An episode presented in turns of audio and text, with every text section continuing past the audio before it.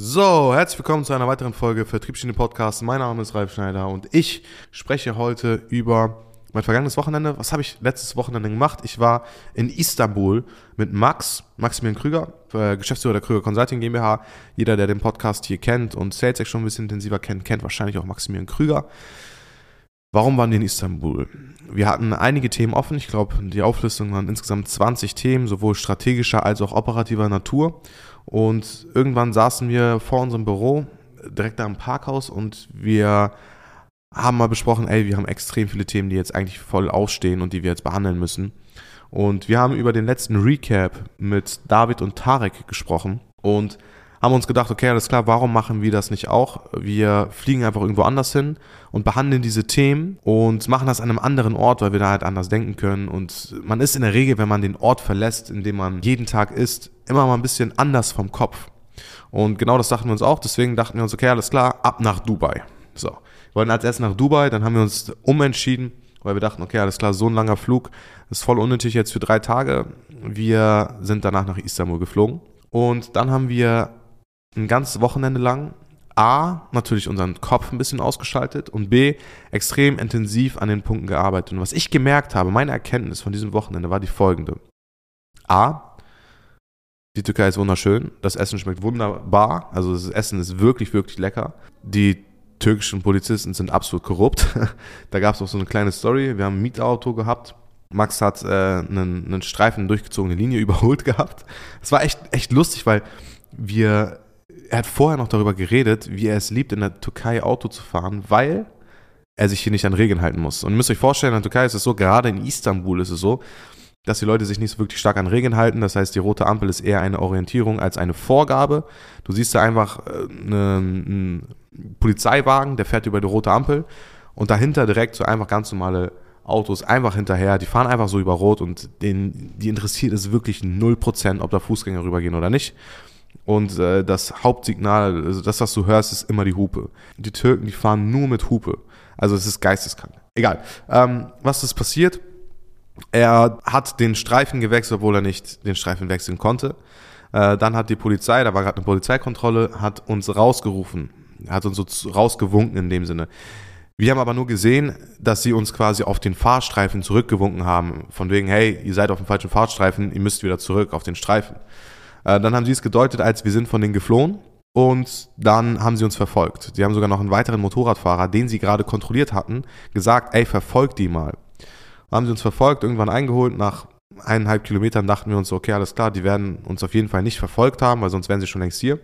So, nach drei Kilometern waren sie dann hinter uns und haben uns angehalten. Max erstmal aus dem Auto rausgezerrt und hier und da. Und äh, ich habe ihn vorher schon die ganze Zeit vor diesen türkischen Polizisten gewarnt. Ne? Er meinte, ey, kann ich hier rauchen und äh, aus dem Fenster äh, schmeißen und hier und da. Ich meinte, nein, nein, nein, mach das auf gar keinen Fall. Das ist hier eine Beleidigung gegenüber dem türkischen Vaterland und so weiter und so fort.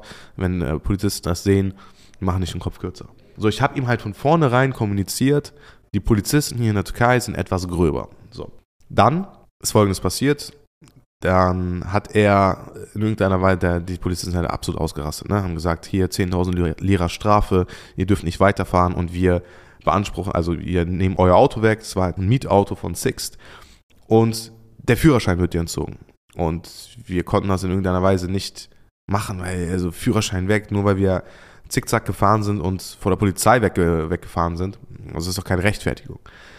So, und dann bin ich ausgestiegen, weil der Max gefragt hat, ja, wie können Sie Türkisch oder was auch immer. Er meinte nein. Und dann bin ich halt rausgegangen und ich kann natürlich ein bisschen Türkisch. Und dementsprechend habe ich dann mit ihm auf Türkisch geredet, habe ihm die Situation erklärt, habe ihm gesagt, ey, das war nicht die Intention zu flüchten, sondern wir haben einfach nur gedacht, dass ihr uns rauswinken, äh, beziehungsweise nicht rauswinken wollte, sondern wir dachten einfach nur, ey, wir sollen die Spur wechseln, weil wir auf der Spur nicht fahren dürfen, was auch immer. Und ähm, ja, auf jeden Fall haben die uns beleidigt bis zum Tod.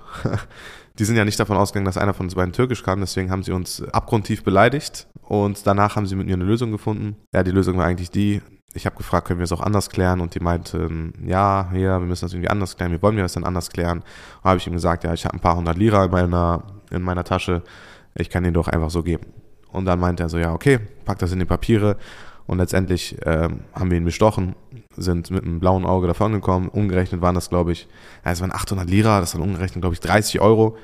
Ich glaube, so einfach kommst du aus einer deutschen Polizeikontrolle nicht. Und ja, das war ein geiles Erlebnis, was mir gezeigt hat, wenn du die Sprache kennst, in die Länder, wo du fährst, macht es auf jeden Fall einen dicken Unterschied, weil ich weiß nicht, was mit Max passiert wäre, hätte er keinen türkischsprachigen Freund äh, mit dabei gehabt, der ihn dabei unterstützt.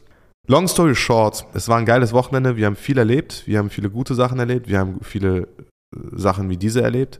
Aber was geil war an diesem Wochenende, wir haben uns extrem intensiv in den Case reingedacht und wir haben dadurch, dass wir ein gesamtes Wochenende auf einen Themenbereich forciert haben, und zwar auf die Strategie und die Entwicklung der Unternehmung, haben wir gemerkt, wie wichtig das eigentlich ist, weil in Momenten, wo man gerade mal, keine Ahnung, zu Bett gegangen ist oder mal irgendwo was bestellt hat oder was auch immer, man hat nicht an andere Unternehmen gedacht. Man hat immer nur genau daran gedacht. Und ich glaube, das ist eine Sache, die hat uns jetzt in den letzten zwei, drei Tagen auch extrem weit nach vorne gebracht, weil wir haben halt wirklich sehr, sehr intensiv daran gearbeitet und der, der Punkt, weshalb wir so intensiv daran gearbeitet haben, ist nicht der gewesen, dass wir so viele Themen hatten, sondern ist der gewesen, dass wir ein Wochenende mal komplett aus dem Kontext waren, also komplett out of order in dem Sinne.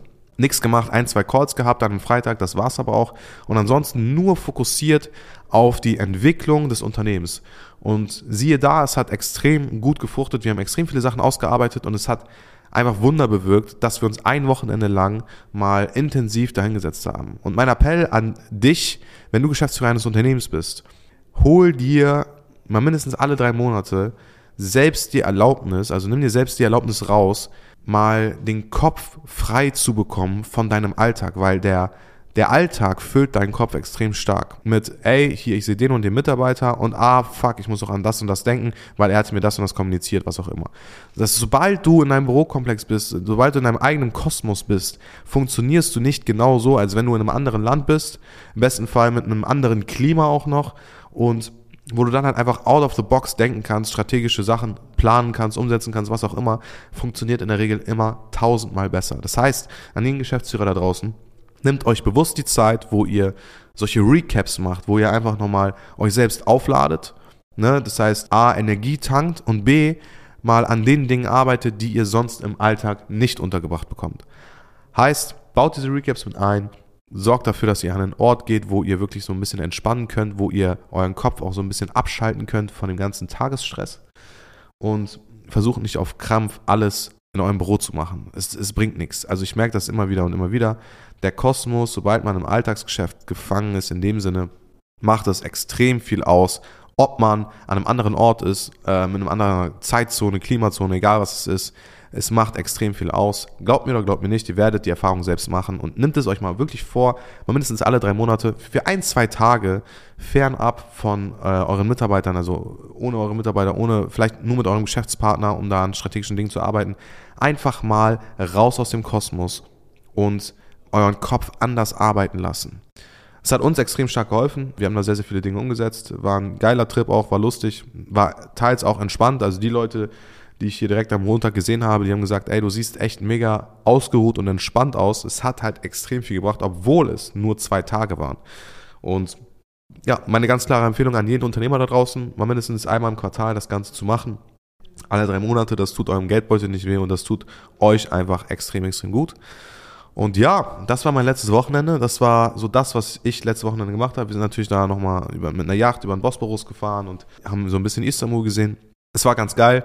Das Essen war natürlich mega. Aber ja, das grundsätzlich dazu. Tarek wird jetzt sagen, ey, Ralf, du lobst wahrscheinlich türkisches Essen mehr als alles andere auf dieser Welt. Ja, das stimmt. Türkisches Essen ist einfach das Beste, was es gibt. Ähm, wer irgendwas dagegen sagen will, der soll sich mit mir anlegen. Also, in dem Sinne, Ach so, ja, arabisches Essen ist auch gut, aber den Rest kann man in die Tonne knicken, meiner Meinung nach. Also, in dem Sinne, danke für eure Aufmerksamkeit. Ähm, setzt diese Dinge um, sorgt dafür, dass ihr einen Recap macht, sorgt dafür, dass ihr wirklich intensiv euch mit strategischen Dingen außerhalb des Kosmos beschäftigt. Und ja, das war meine Weekend-Story. Bis zum nächsten Mal und ciao, ciao.